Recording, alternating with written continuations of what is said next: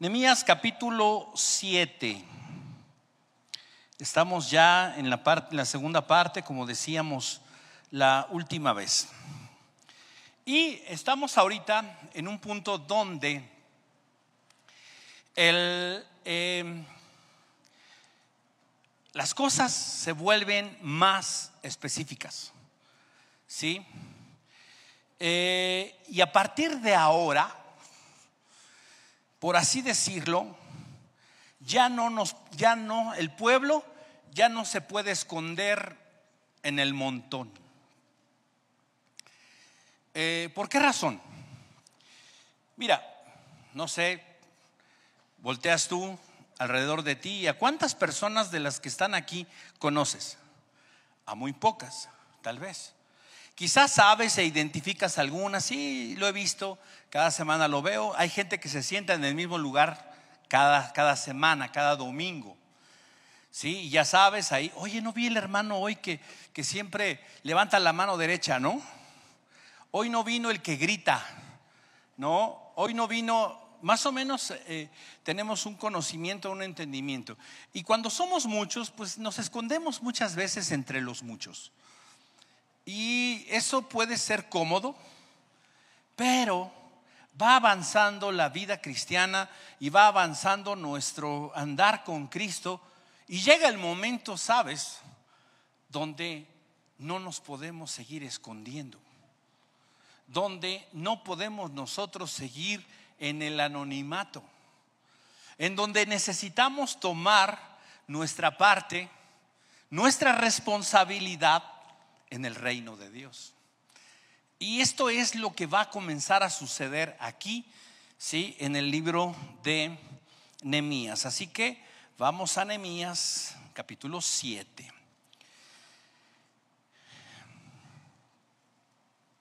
Bien, entonces, estamos, ya vimos hasta el capítulo, eh, perdón, hasta el versículo 2 Sí, y parte del 3. Eh, vamos a eh, releer desde el 1, aunque nos vamos a ir hasta, vamos a leer un poco, eh, quizá hasta el 8, 9, 10, no lo sé, ahorita según vayamos avanzando, pero vamos a leer desde el principio para recordar un poquito todo el contexto. Dice el verso 1, cuando la muralla quedó reconstruida y yo había asentado las puertas y habían sido designados los porteros, los cantores y los levitas. Puse al frente de Jerusalén a mi hermano Anani, perdón, y a Ananías, jefe de la fortaleza, porque este era hombre fiel y temeroso de Dios más que muchos. Entonces les dije, no se abrirán las puertas de Jerusalén hasta que caliente el sol. Y estando todavía los porteros en sus puestos, se cerrarán y atrancarán las puertas. Designen también guardias de los habitantes de Jerusalén, unos en su puesto de guardia y otros delante de su casa. La ciudad era espaciosa y grande pero el pueblo dentro de ella era poco y no había casas reedificadas. Entonces mi Dios puso en mi corazón reunir a los nobles, a los oficiales y al pueblo para que fueran inscritos por genealogías. Y encontré el libro de la genealogía de los que habían subido primero. Y hallé escrito en él estos son los hijos de la provincia que subieron de la cautividad, aquellos que Nabucodonosor, rey de Babilonia, había llevado cautivos y que volvieron a Jerusalén y a Judá, cada uno a su ciudad. Los cuales vinieron con Zorobabel, Jesúa, Nehemías, Azarías, Ramías, Nahamani, Mardoqueo, Bilsán, Misperet, Bigbai, Nehum y Vana. El número de hombres del pueblo de Israel y empieza toda la numeración. Bien, decíamos hace un momento que este es un punto donde Dios comienza ya a ser más específico con nosotros. Hay momentos en donde el llamado de Dios es general.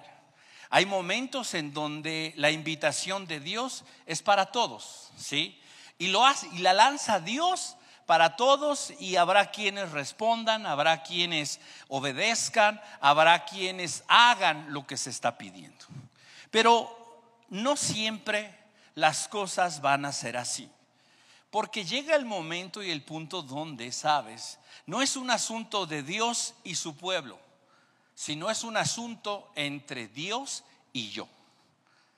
La idea del cristianismo no es que nosotros simple y sencillamente formemos parte de un pueblo, de un todo. La idea del cristianismo es que tú y yo como individuos podamos tener una relación transformadora con el Dios vivo, personal y viva. Esa es la idea. Es el hecho de que yo pueda decir y referirme a Dios no solo como Dios, sino como mi Dios. ¿Sí? Que yo pueda sentirme posesión de Él y Él posesión mía, en una identificación personal y única. Ahora, en, en este contexto, quisiera yo que fuésemos eh, hasta el verso 66. Viene toda la lista y todos los nombres y todo este asunto y llegamos hasta el verso 66. Y en este verso 66 nosotros encontramos una cifra, una cifra muy interesante, ¿sí? Nos dice el verso 66, toda la congregación junta era, ¿sí? De 42 mil 360. 42 mil 360. Esa era la suma de toda la congregación. Dice el siguiente verso, sin contar sus siervos y siervas, que eran siete mil 7337 y tenían 245 cantores y cantoras. Sus caballos eran 736, sus mulos 245, sus camellos 435, sus asnos o burros, dice otra versión, 6720. ¿sí? O sea, en total, como cuántas personas eran? Eran aproximadamente 50 mil personas.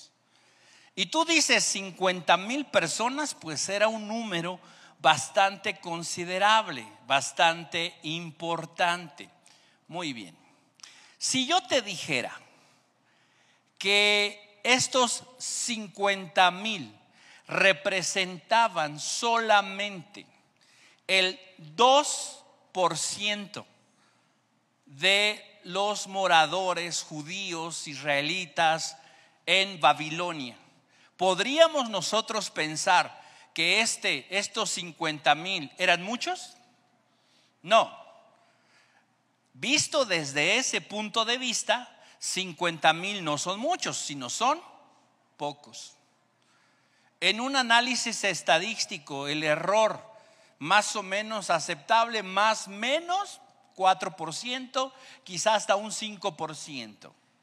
Estamos hablando aquí de menos del margen de error que podríamos manejar en algunas estadísticas. Estamos hablando de una cantidad muy pequeña, de un mínimo, de una totalidad.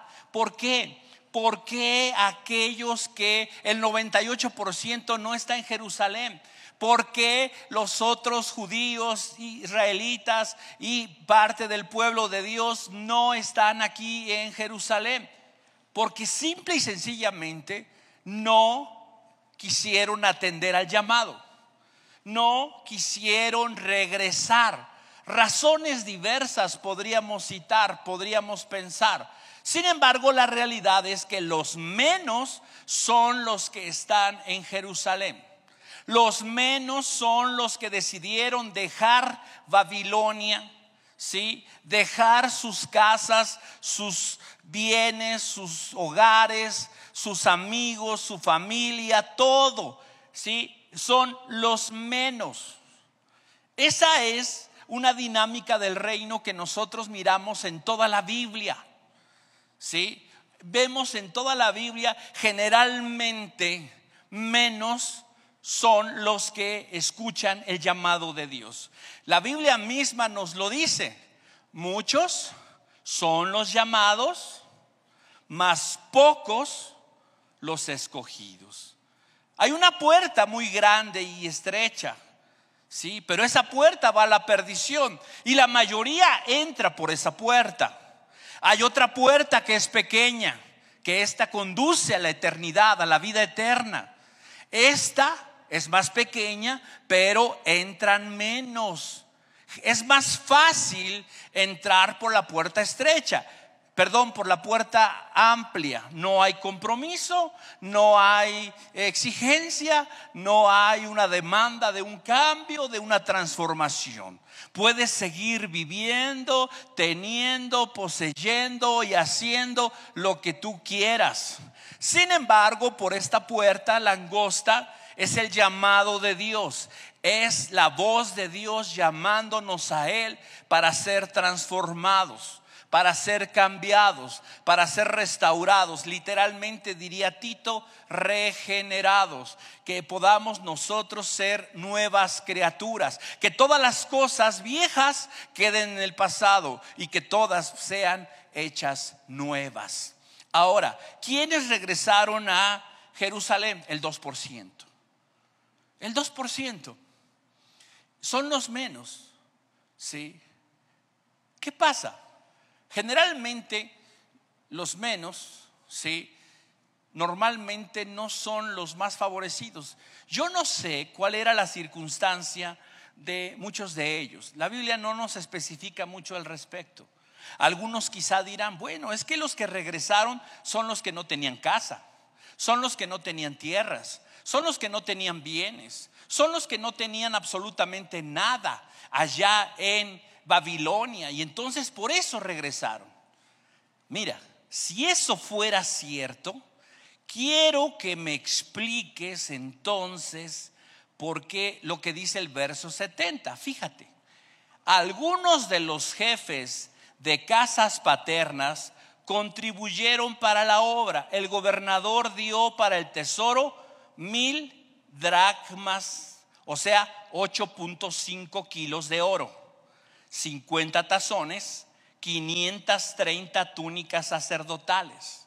Los jefes de casas paternas dieron para el tesoro de la obra 20 mil dracmas, 170 kilos de oro, 2.200 minas, es decir, 1.254 kilos de plata. Lo que dio el resto del pueblo fue 170 kilos de oro, 1140 kilos de plata y 67 túnicas sacerdotales. O sea, ¿eran de los más pobres? No, no eran de los más pobres. ¿Sí? Traían oro, traían plata con ellos, tenían oro, tenían plata, no eran de los más pobres.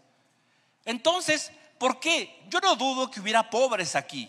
No dudo que hubiera quien sí regresó porque no tenía nada. Pero ¿sabes por qué regresaron estos? Sí, mira, vamos nosotros a recordar algo importante. Vamos al libro de Ageo en el capítulo 1. Ageo capítulo 1.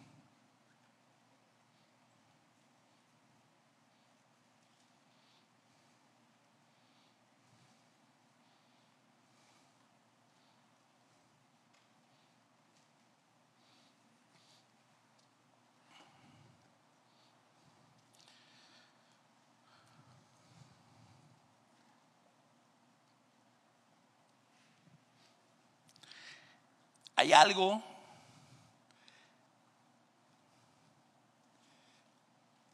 hay algo aquí que nosotros miramos eh, Dios comienza una controversia aquí con su pueblo, que porque el pueblo no está obedeciendo y no está haciendo lo que debe, que es la reconstrucción del templo. Y aquí sucede algo que cambia completamente la realidad de cómo el pueblo ha actuado y aún cómo los líderes se han desenvuelto en su papel de liderazgo, que hace, que logra, que consigue que la obra continúe y se lleve a cabo. ¿sí? Después de que Dios le habla a Zorobabel, después de que Dios le habla a Josué o a Jesús, según la versión que tengas, ¿sí? dice el verso 14 del capítulo 1, Hebreos, perdón, Ageo 1, 14. Y dice, y el Señor despertó el espíritu de Zorobabel, hijo de Salatiel, gobernador de Judá, y el espíritu del sumo sacerdote, Josué, hijo de Josadac, y el espíritu de todo el remanente del pueblo. Así que vinieron y comenzaron la obra de la casa del Señor de los ejércitos en el día 24 del mes sexto, en el año segundo del rey Darío. ¿Qué fue lo que sucedió que hizo, que consiguió que el pueblo viniera para hacer la obra de Dios? la decisión personal, el razonamiento lógico que llevó a cabo cada morador de la tierra, el, el pensamiento eh, sobrenatural y gran inteligencia que tenían los líderes y el pueblo de Dios. No, la Biblia dice que lo que sucedió fue que Dios obró, intervino en el espíritu, en el corazón, en la vida de cada persona para que pudieran responder con obediencia al llamado de Dios. Cuando Dios le habló a Abraham y le dijo, sal de la, de la, de la tierra donde moras, Sal de ahí, deja tu tierra, deja tu parentela y ve a un lugar que yo te mostraré. ¿Quién fue el que movió el corazón de Abraham? Fue Dios. ¿Acaso Abraham pensó y dijo, hey, Mm, ¿qué voy a hacer? Mm, creo que me, puede ir mejor en otra tierra.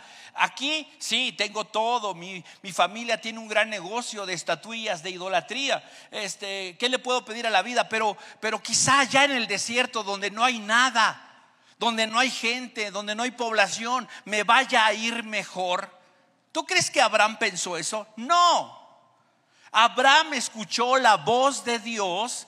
Dios puso en su corazón, despertó su corazón para que él obedeciera.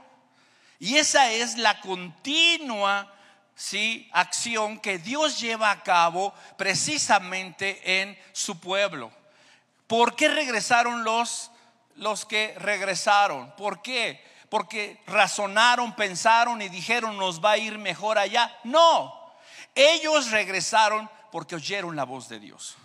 Ellos regresaron porque Dios despertó su corazón y los atrajo a eso. ¿Por qué veniste tú a Cristo? Porque pensaste, si me hago cristiano, me va a ir mejor. Porque pensaste, si me hago cristiano, me va a ir mejor en los negocios, voy a tener paz, tranquilidad, voy a estar bien, no voy a tener problemas, dificultades. Si hiciste eso, probablemente tu razonamiento esté equivocado y te vas a llevar una sorpresa y una frustración, porque eso no es cierto. Pero si tú abriste tu corazón, si es que podemos decir eso, creíste en Jesucristo, respondiste a su llamado al arrepentimiento, simple y sencillamente porque no pudiste resistir la voz de Dios, entonces eres parte del pueblo de Dios. Entonces formas parte, porque no te trajo tu razonamiento a Él. No te trajo la lógica, no te trajo, sí, tu pensamiento, te trajo la misma voz que le dijo a Mateo, ven y sígueme. Y dejándolo todo, fue en pos de él. La misma voz que llamó a Pedro, que llamó a Felipe, que llamó a Santiago, el mismo que llamó a cada uno de manera individual y de manera personal para que vinieran a él es el mismo que nos ha llamado a nosotros. Y es el mismo que nos tiene aquí donde estamos. Cada uno de nosotros ha venido a Él porque hemos escuchado su voz. La Biblia dice, mis ovejas me conocen, oyen mi voz y me siguen. Si tú estás aquí, estás en Cristo porque oíste la voz de Dios, entonces perteneces al reino de Dios. Esto es lo que sucedió con este 2%. Triste y lamentablemente, siempre son menos los que oyen la voz de Dios. Siempre son menos los que responden al llamado de Dios. ¿Sí? Y podemos nosotros sentirnos privilegiados, favorecidos, ¿sí? especiales por el hecho de que hemos oído su voz y hemos respondido a su llamado. Ahora, dice el texto, ahí en,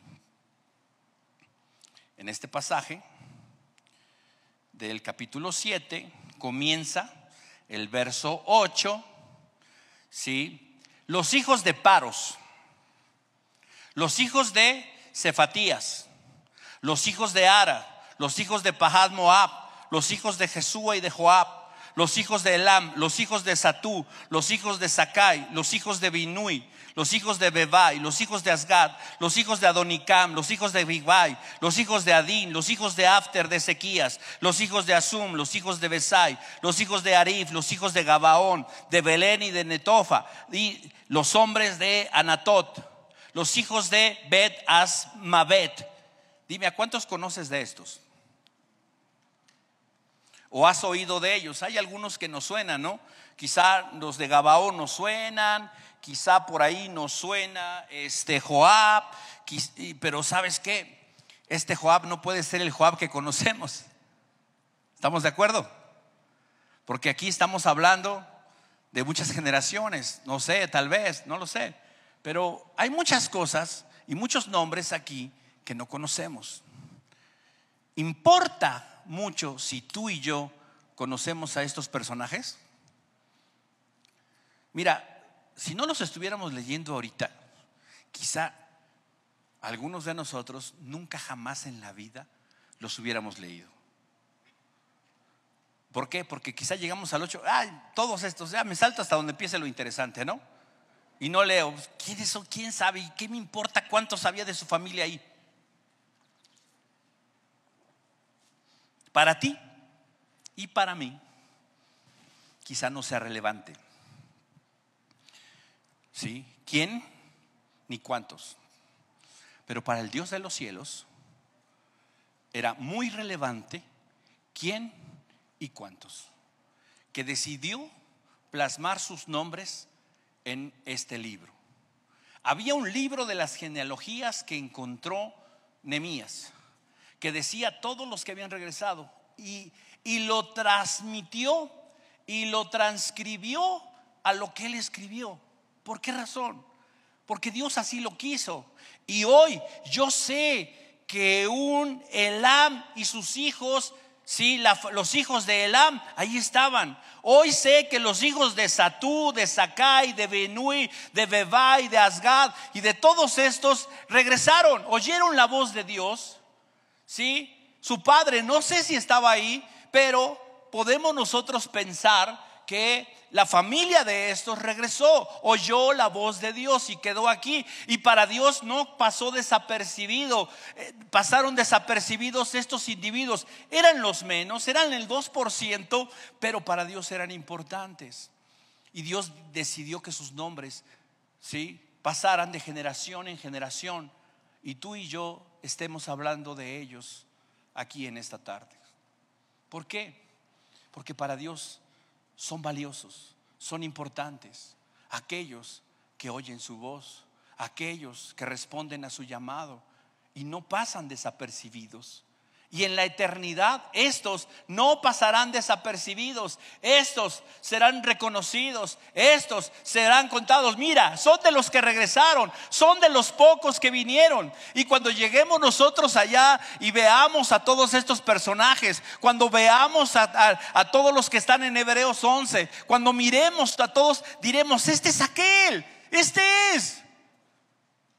Y es importante son importantes para Dios y para Dios ninguno. Está el 760 de los hijos de Sakai. ¿no? Los hijos de Adín, 655. Yo no sé quién era el número 322, pero Dios sí sabe quién era el 322. Yo no sé qué es lo que tú pienses de tu propia vida. Si tú crees que tu vida es importante para Dios. Mira, la contabilidad de estos personajes nos habla de un Dios personal, que está interesado en cualquiera, del, del 1 hasta el 845, en el caso de Satú, del 1 al 760, en el caso de Sakai. Dios a cada uno de estos los conoce y a cada uno de estos los podría haber puesto por su nombre. Bendito Dios que no lo hizo. Porque si no, entonces tendríamos no sé cuántas páginas. Pero por lo menos él sí sabe quiénes son los 1254 de Elam.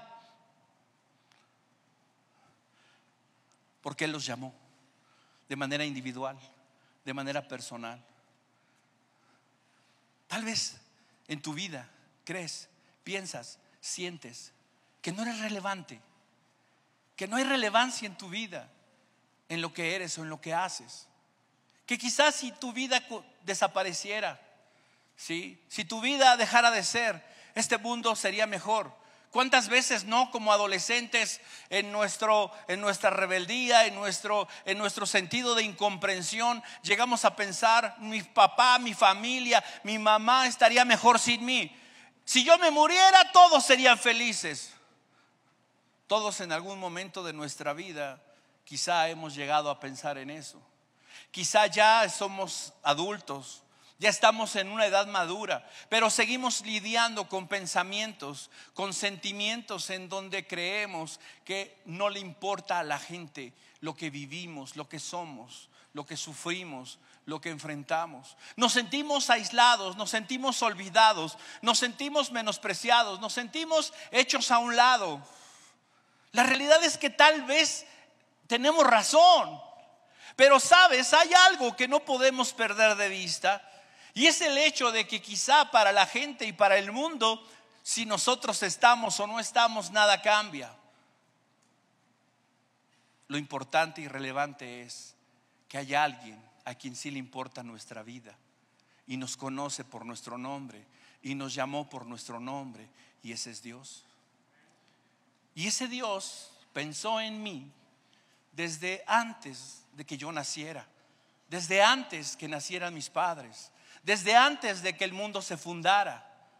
Y cuando yo estaba como un embrión en el vientre de mi madre, Él veló por cómo se desarrollaba mi crecimiento. Dice el salmista, mi embrión fue visto por tus ojos y tus ojos miraron y cuidaron cómo se entretejían todos mis órganos, mis músculos y todo lo que yo estaba siendo formado. Tú me miraste, tú me viste ahí. ¿Te imaginas? ¿Qué cosa tan increíble? Puedes tú saber eso? Sí, puedes creerlo, lo tienes que creer. Tienes que pensar que Dios está interesado, a Dios le importa, a Dios no le es cualquier cosa tu vida. Decidió que valía la pena rescatarte. Decidió que su Hijo Jesucristo podía morir por ti, podía derramar su sangre en la cruz del Calvario por ti. ¿Por qué? Porque eres valioso. Dice el libro de Isaías, a mis ojos fuiste de gran estima, te amé, te amé, he dado naciones, reinos por tu vida. Entiende, eres importante, eres valioso. ¿Sí? No porque seas de los menos, no porque eres pequeño, no porque eres de los olvidados. Quiere decir que yo también me he olvidado de ti. Decíamos hace un rato en la primera reunión, como un ejemplo de esto es el rey David. Resulta que Samuel, Dios le da una instrucción para ir con la familia de Isaí a la casa de Isaí a ungir a uno de sus hijos como rey. Y entonces le manda avisar y le pide que todos tus hijos estén ahí. Perfecto, trae a todos, menos a David. Y entonces Samuel ve al grande, al grandote, al fuerte, al guapo, al chistoso, al agradable, y dice, tal vez sea este, tal vez sea este, tal vez sea este. Y resulta que ninguno de esos fue. Y entonces dice Dios, o sea, como que Dios me mandó a la familia equivocada, ¿no? Pensó Samuel tal vez. Y entonces pregunta Samuel a su papá, al papá Isaí, le dice, oye, ¿son todos tus hijos? Porque no veo, no identifico aquel por el quien Dios me envió. Dice, no, ¿qué crees? Me falta uno. Eh, pues es este, un David, el chiquito, el, el bonito, el... Pues la verdad, hasta dudo que sea mi hijo tú. Pero bueno, es parte de la familia. Pues te digo una cosa, no vamos a comer hasta que no venga él aquí. Y entonces, bueno, tráete a David, pues ya. ¿Ya qué? Y mandan por el olvidado, por el menospreciado, y lo traen. Y entonces entra David, ahí donde está Samuel, y lo ve, y Dios le dice, este es. al que nadie, por el que nadie daba un peso. El olvidado, el menospreciado, ese es el que Dios ha escogido. Y sabes, tú y yo, ante el mundo, podemos ser menospreciados, olvidados, abandonados, pero Dios ha pensado en nosotros. Dios ha mirado algo en nosotros. Por eso nos ha elegido, por eso nos ha escogido por eso nos saca de donde estamos para colocarnos. Dice el Salmo 113. Él levanta del polvo al pobre y al menesteroso del muladar. ¿Sí? Vamos a leerlo rápidamente. Salmo 113.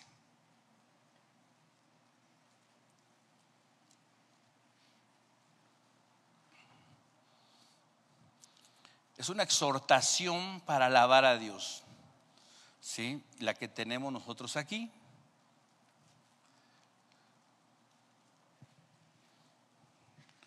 Alabad, siervos de Jehová.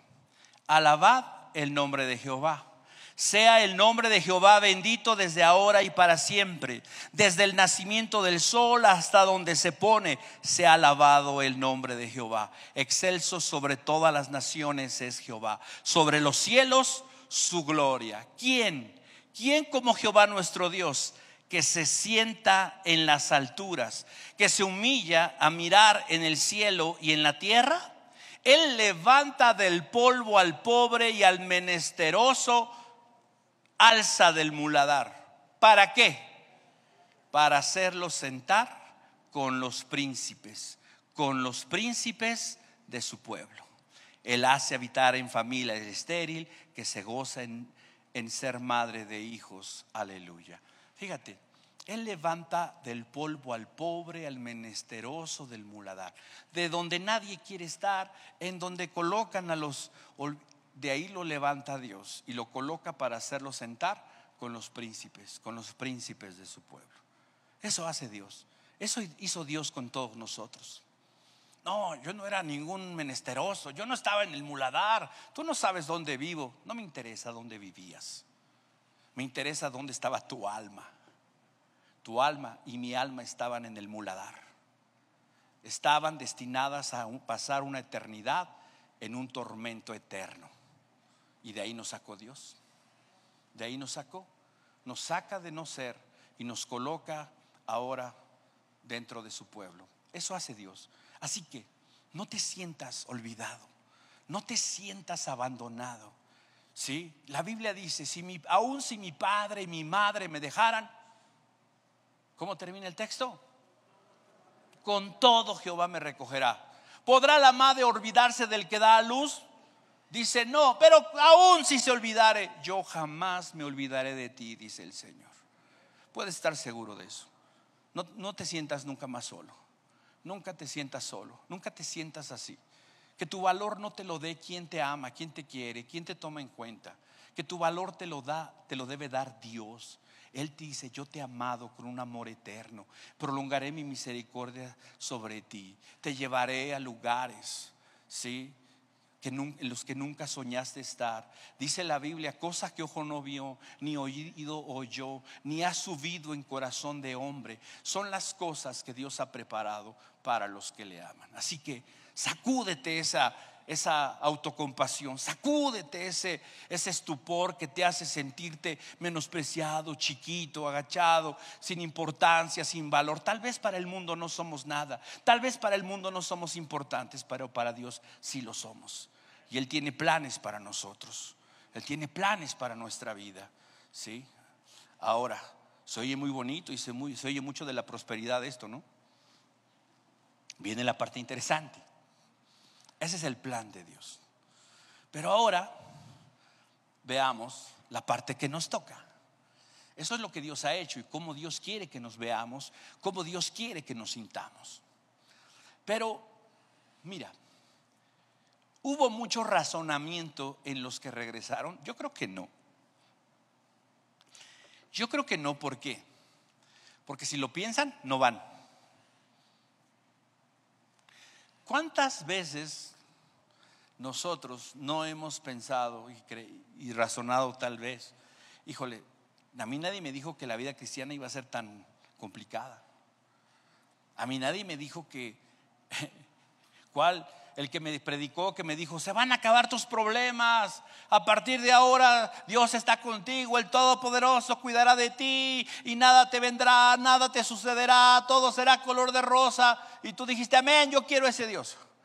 Si tú eh, escuchaste ese llamado y escuchaste esas palabras y respondiste ese llamado, déjame decirte que te engañaron. Porque ese no es el llamado de Dios. Porque si escuchamos el llamado de Dios y lo razonamos, créeme que nuestra razón nos va a llevar a decir que no. ¿Por qué? Porque mira, dejaron el lugar de comodidad, dejaron el lugar de confort que ya tenían en Babilonia por venir a sufrir y a padecer. ¿Se acuerdan todo lo que hemos hablado de la hambruna que cayó sobre el lugar? De cómo tuvieron que ser esclavizados los hijos, las hijas, cómo tuvieron que empeñar sus tierras, cómo sufrieron, todo lo que hacían los enemigos, se burlaban de ellos, los intimidaban, los amedrentaban, no tenían que comer. Tú dices, ¿de verdad? ¿A eso me trajeron? ¿Para eso dejé Babilonia? Ese es el pensamiento normal y natural de cualquier persona cuando se enfrenta a la realidad. ¿Qué pensaron los judíos cuando salieron los hebreos, cuando salieron de Egipto e iban por el desierto? Dice la Biblia que ellos pensaron y dijeron, me acuerdo de lo que comíamos allá, de los puerros, de los melones, de las cebollas, de todo aquello que comíamos gratis y ahora solo este maná ve en nuestros ojos. Era un shock para ellos. Decían, no, ¿qué hice? ¿Por qué salí? ¿Por qué me vine de Egipto? Allá por lo menos tenía que comer y gratis. Pero se les olvida que estaban esclavos, que estaban sufriendo, que estaban padeciendo. No hay forma de que lo entiendan. ¿Sabes? Si nosotros usamos nuestro razonamiento y nuestra lógica, ¿sí? Nos vamos a intimidar, y vamos nosotros a, tal vez, quizá, pensar en volvernos de donde salimos. Pero debemos de entender una cosa, ¿sí?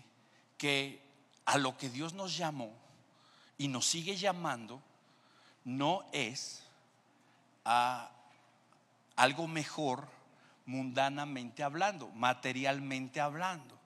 Mira, vamos a la carta a los hebreos, capítulo 11. Ya sabes de qué habla Hebreos 11, ¿verdad? La galería de los hombres de la fe.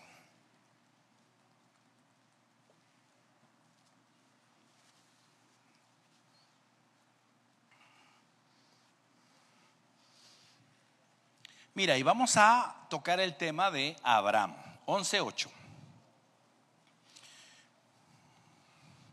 Les voy a leer yo el texto en nueva traducción viviente, la NTV. Ustedes pueden seguirla ahí en su Biblia con su, la versión que tengan, si es 60 o NBLA, está bien, y si no, puedes ver las pantallas donde va a estar en versión NTV.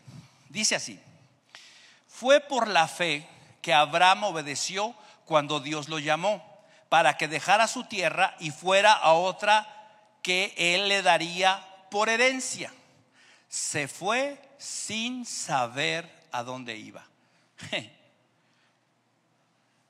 Imagínate que alguien viene y te dice, ¿qué cree compadre? Me voy. ¿A dónde te vas? Pues lejos. No me digas, compadre, qué, qué buena onda. Voy a vender todo, dejar todo y sí, ok, compadre, pero ¿a dónde es lejos? Lejos. ¿Exactamente a dónde? No sé todavía, pero sé que es lejos. Ah, no me digas, compadre. ¿Qué piensas de tu compadre? Está loco, está borracho o algo, ¿no? ¿Por qué? ¿Quién sale de su casa y vende todo y deja todo y se va? ¿Quién sabe dónde? Nadie. Salvo, aquí hay un elemento que dice el escritor a los hebreos. ¿Cuál es el elemento que inclinó el corazón de Abraham para salir de su tierra y de su parentela e ir a quién sabe dónde? La fe. La fe. ¿Qué es la fe? Unos versitos arriba dice en el verso 1. ¿Sí? Es pues la fe que en la 60 dice la certeza de lo que se espera la convicción de lo que no se ve. Fíjate cómo dice en NTV. La fe es la confianza de que en verdad sucederá lo que esperamos. Es lo que nos da la certeza de las cosas que no podemos ver. ¿A dónde vas? No sé. ¿Cuándo llegarás? No sé. ¿De qué se trata ya? No sé. Pero yo confío y tengo la certeza. ¿En quién? En Dios. Eso fue lo que movió a todos y eso es lo que mueve a todos al oír la voz de Dios. No sé qué es lo que va a pasar con mi vida. No sé qué es lo que voy a obtener. No sé a dónde voy, pero lo que sí sé es que el, que me está llamando es digno de confianza. Eso es todo lo que sé. Que el que me está impulsando a salir de la oscuridad, de las tinieblas, es alguien digno de confianza. Es alguien que ha cautivado mi corazón y que lo tiene preso. Dice, no sabía dónde iba. Verso 9.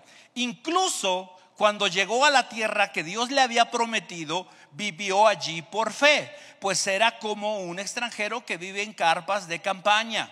Lo mismo hicieron Isaac y Jacob, quienes heredaron la misma promesa. Fíjate cómo ya llegando a Canaán, a la tierra donde Dios les dijo que los establecería, ellos no se acomodaron ahí. Dijeron, este no es el final del viaje, esto es temporal, esto es transitorio. ¿Sabes? Tu vida, mi vida en este mundo, en este planeta, es transitoria. El mundo no es mi hogar. El mundo no puede ser mi hogar. Tengo un hogar más allá, ¿eh? más allá del sol. Hay algo más, ¿sí? Tu vida, y tú dices aquí, tiendas, carencias, falta de comodidades, no importa, no importa. No importa lo que yo paso en este mundo. No importa las carencias, no importa en este mundo si no soy rico, si no soy el exitoso, si no soy el que se pasea en su yate, si no soy este, no, no importa. ¿Por qué? Porque este no es mi destino final.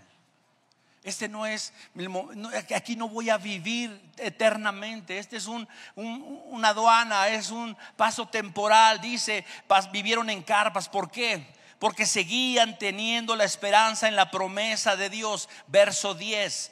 Abraham esperaba con confianza. ¿Qué esperaba con confianza? Una ciudad de cimientos eternos, una ciudad y construida por Dios. Una perspectiva eterna. Un habitante del reino de Dios no tiene una visión terrenal.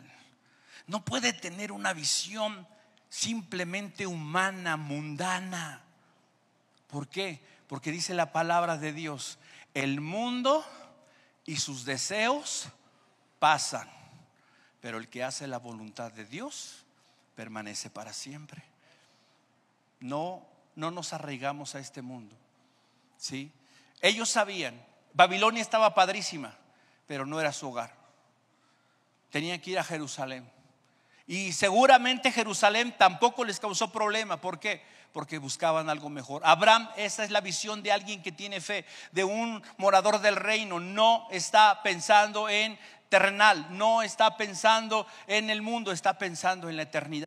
Dice, él esperaba con confianza una ciudad de cimientos eternos, una ciudad diseñada y construida por Dios. Fue por la fe que hasta Sara pudo tener un hijo a pesar de ser estéril y demasiado anciana. Ella creyó que Dios cumpliría su promesa. Así que una nación entera provino de este solo hombre, quien estaba casi muerto en cuanto a tener hijos. Una nación con tantos habitantes que como las estrellas de los cielos y la arena de la orilla del mar es imposible contar.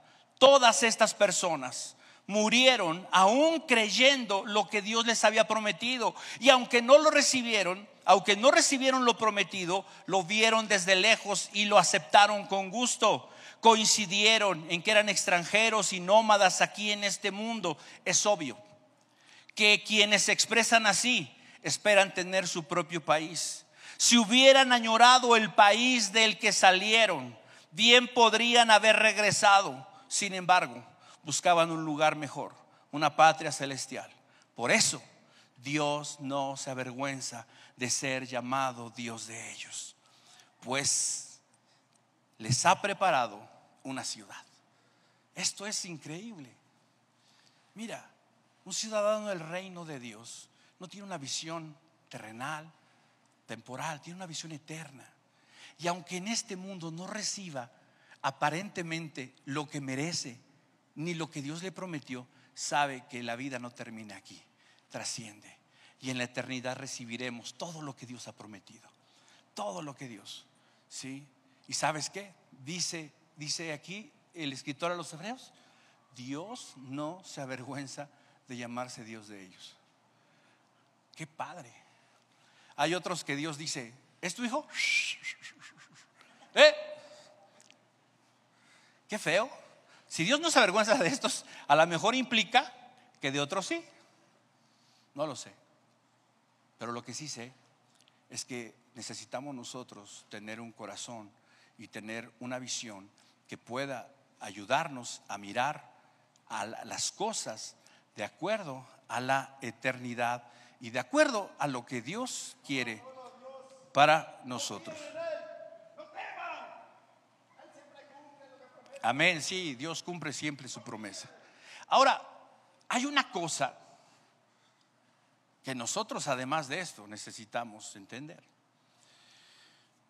Mira, llegaron mermados todos los de la cautividad.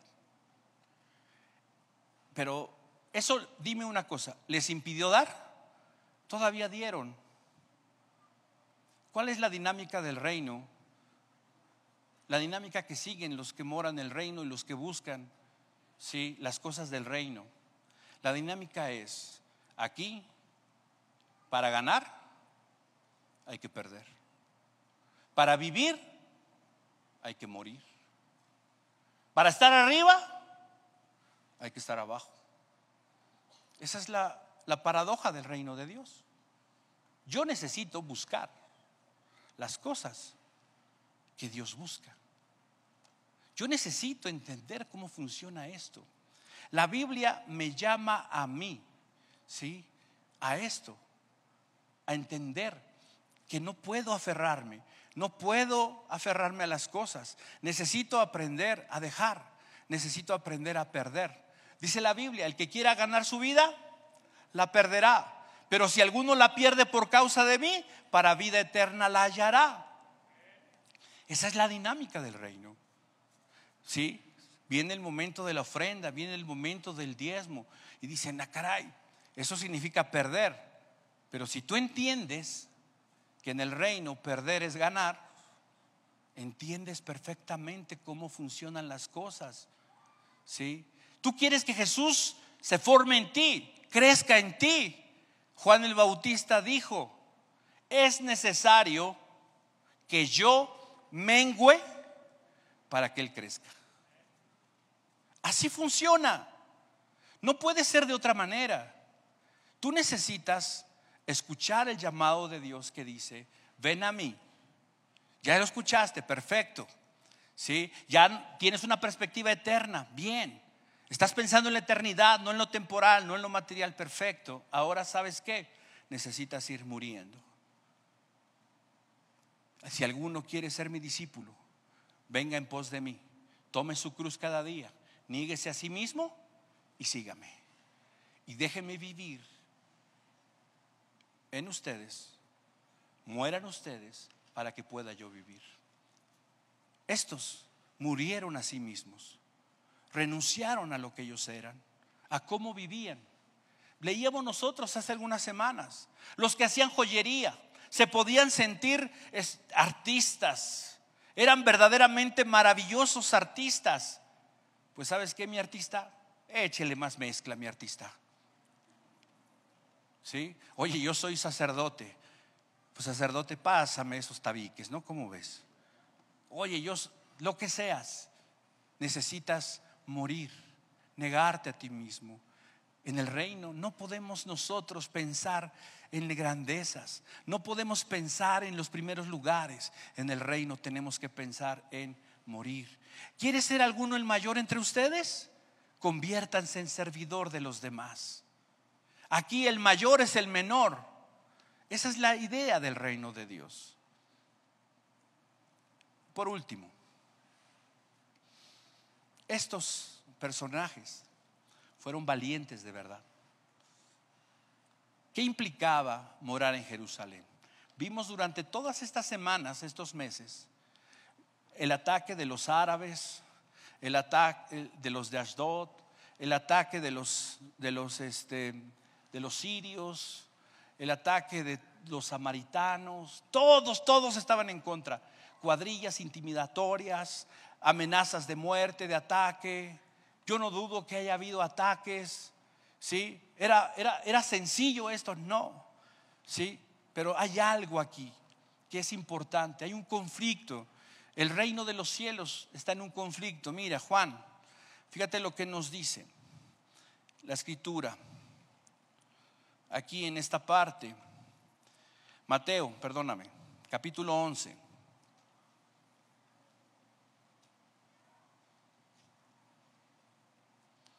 ¿Ya lo tenemos? Mateo 11, verso. Vamos a leer 11, 11.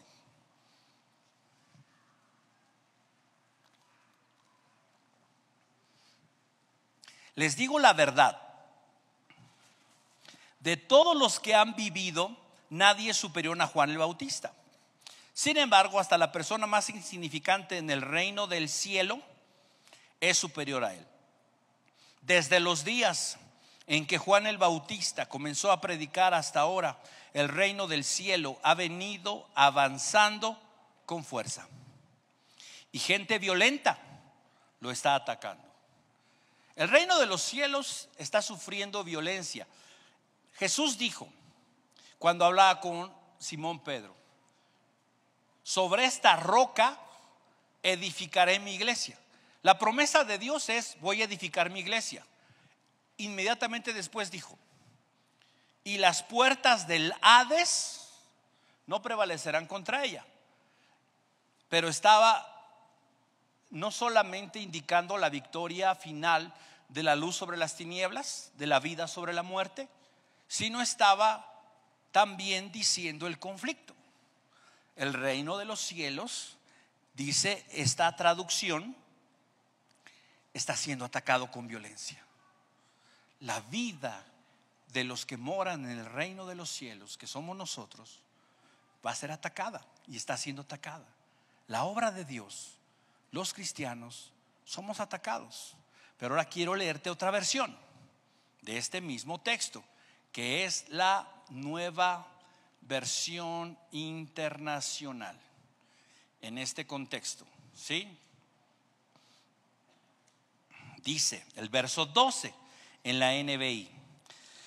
Desde los días de Juan el Bautista hasta ahora, el reino de los cielos ha venido avanzando contra viento y marea. Y los que se esfuerzan logran aferrarse a Él. La Reina Valera 60 dice, el reino de los cielos sufre violencia y solo y los violentos lo arrebatan. ¿Sí? Esta versión, la NBI, dice, los que se esfuerzan logran asirse a él. La NTV nos dice que está siendo atacado también con violencia. ¿Cuál de las tres es la correcta? Las tres. Todo esto implica lo que Jesús quiso decir. ¿Por qué? El reino de los cielos se mueve violentamente y es atacado violentamente. ¿Y qué necesitan los moradores del reino de Dios? Aquellos que quieren ser parte de lo que Dios hace, ¿qué necesitan hacer?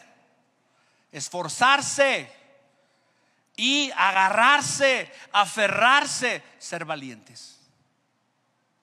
En el reino de los cielos no se puede ser cobarde. El reino de Dios no es para cobardes. No es para cobardes no es para miedosos, no es para timoratos. No, el reino de Dios es para valientes. ¿Sí? Tengo miedo. Qué bueno que tienes miedo, eso significa que estás vivo. Pero que el miedo no te domine, que el temor no te inmovilice, que eso no te detenga para hacer las cosas. Jonatán y David tenían miedo de los filisteos, dos contra un ejército.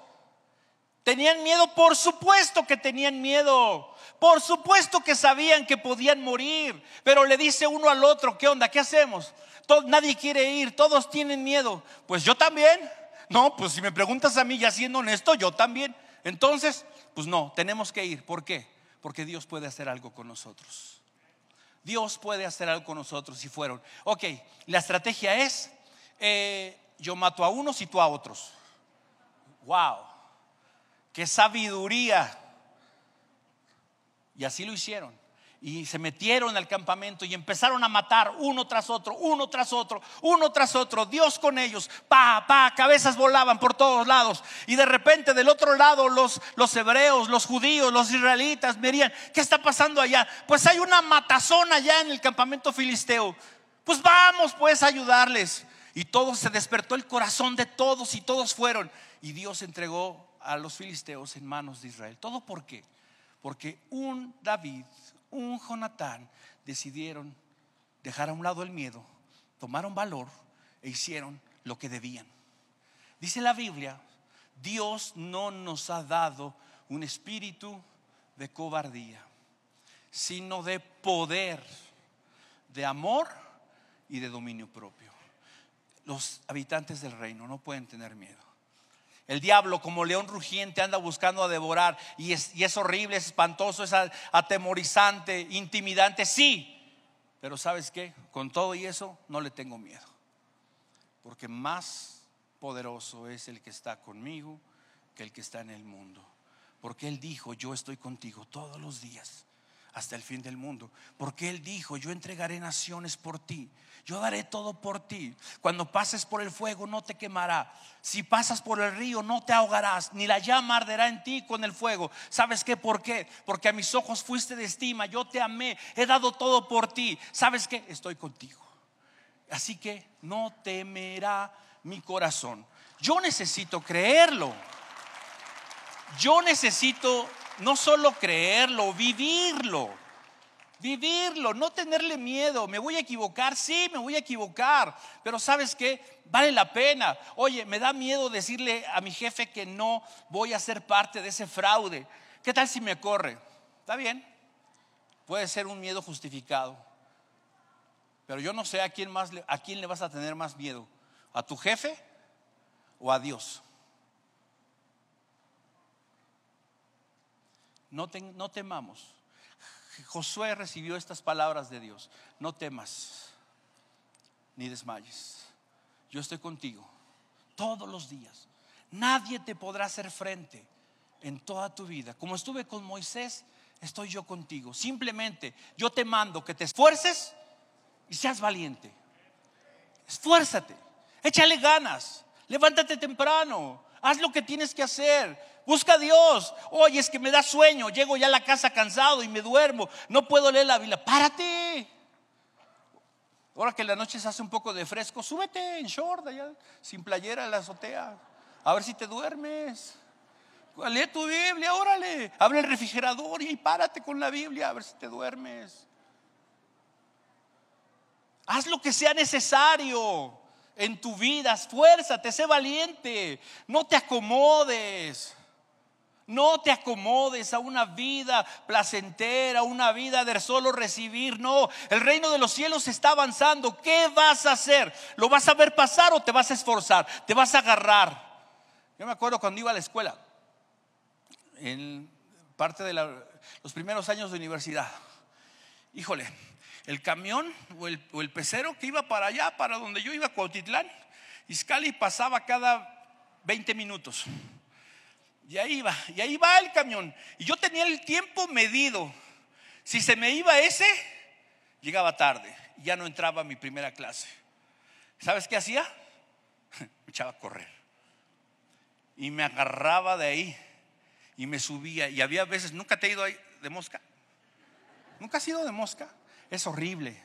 Y te agarras con todas tus fuerzas porque si te caes, te llamabas. Rip. ¿Sí? Así es esto. Así es el reino de los cielos. Te agarras con fuerza porque si te sueltas, te mueres. Te mata el diablo. Pierdes todo. No, no seas cobarde, no le tengas miedo. Es fácil, no es fácil, pero vale la pena.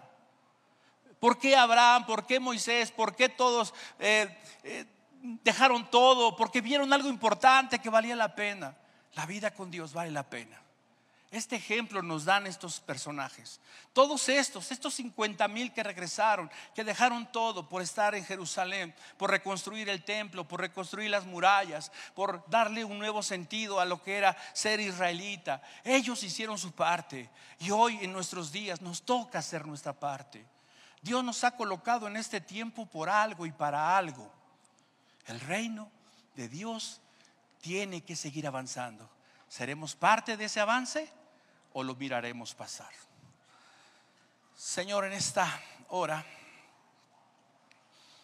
te damos las gracias porque nos amas más allá de lo que nosotros podemos entender, más allá de lo que nosotros podemos quizá pensar, Señor.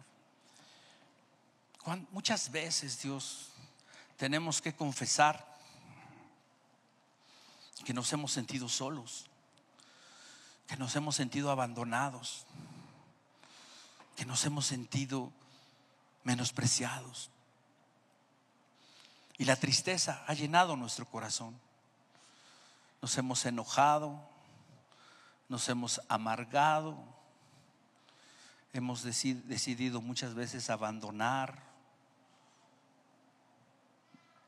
tirar la toalla, regresar a donde estábamos, a lo que hacíamos. Pero no, no Dios, no podemos. No podemos, no debemos, Dios. Hoy recordamos que tú nos has amado con un amor eterno, con un amor que comenzó en la eternidad antes de que todo fuese creado, con un amor que tendrá un fin en la misma eternidad, o sea, nunca. Un amor que sobrepasa nuestras obras, que aún Dios tú, sabiendo lo que haríamos, lo que seríamos, nos amaste. Creíste que éramos importantes. Tú nos conoces por nuestro nombre.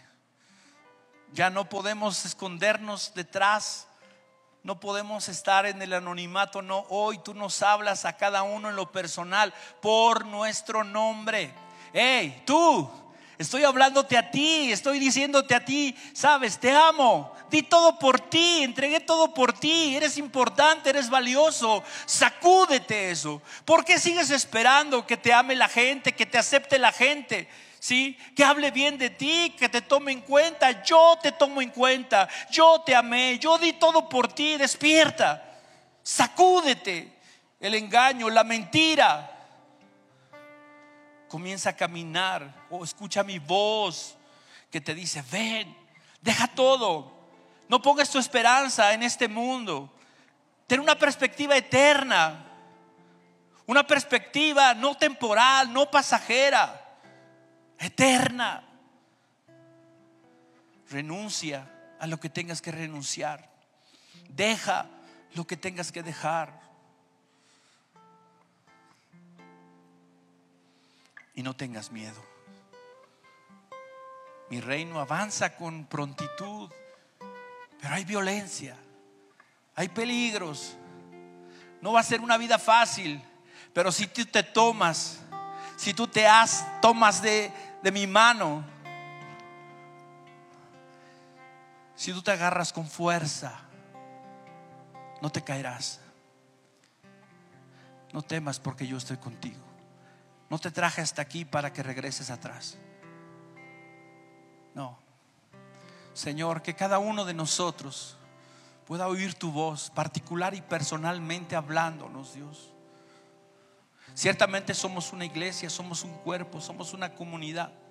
Pero hoy tú nos llamas a cada uno por nuestro nombre y nos dices, sé valiente, no temas, no desmayes, esfuérzate, sacúdete el estupor y comienza a trabajar, comienza a hacer aquello que ya te dije, que ya te pedí, a lo que ya te llamé.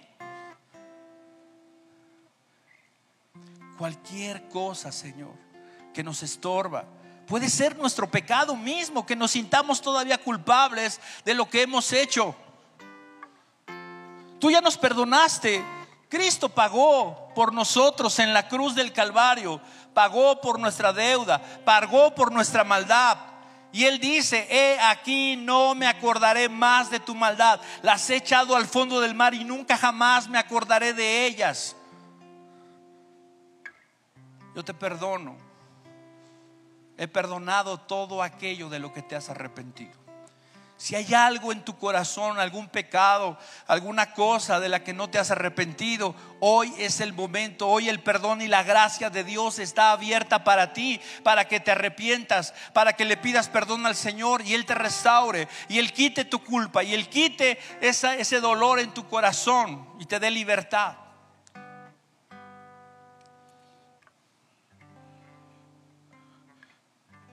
Es que Señor, antes me gustaba mi vida del pasado, me gustaba aquella época, me gustaba aquel tiempo. No, el tiempo pasado está en el pasado. Hoy es hoy. Hoy necesitas una actitud diferente. Hoy necesitas un pensamiento diferente. Hoy necesitas enfrentar tu realidad del hoy. El pasado está en el pasado. Ayúdanos a extendernos hacia nuestro futuro, Dios, con certeza, con confianza, con fe con esperanza. Y permítenos, Dios, tener ese valor para enfrentar y lidiar con cualquier cosa, con la certeza, con la confianza de que tú estás con nosotros. Llena nuestros corazones en esta tarde, Dios, de esa paz que sobrepasa todo entendimiento. Que tu Espíritu, mi Dios, pueda llenarnos de una manera tal que podamos experimentar tu plenitud, la plenitud de tu Espíritu, Señor que nos lleve a actuar, que nos lleve a vivir como ciudadanos del reino y que nos lleve, mi Dios, a esforzarnos y ser valientes, sabiendo que la mayor parte, la parte difícil, la parte imposible, ya la hiciste tú en la cruz del Calvario. Ya nos diste lo necesario para vivir. Todas las cosas necesarias para la vida y la piedad nos han sido concedidas por medio de Jesucristo. Gracias Dios, porque somos parte del reino y porque avanzaremos junto con el reino. Gracias, porque es más, ni siquiera tenemos nosotros que agarrarnos de, tú ya nos has tomado de nuestra mano y sabemos que no nos soltarás. Sabemos que nunca nadie jamás nos arrebatará de tu mano, Señor. Esa es la certeza y confianza que tenemos. Por eso, con confianza, te decimos, Señor, gracias. Gracias porque llegaremos al final. Gracias porque alcanzaremos la meta. Porque eres tú en nosotros trabajando y obrando. Bendito seas Dios. Por todo esto, alabamos y bendecimos tu nombre. En Cristo Jesús. Amén.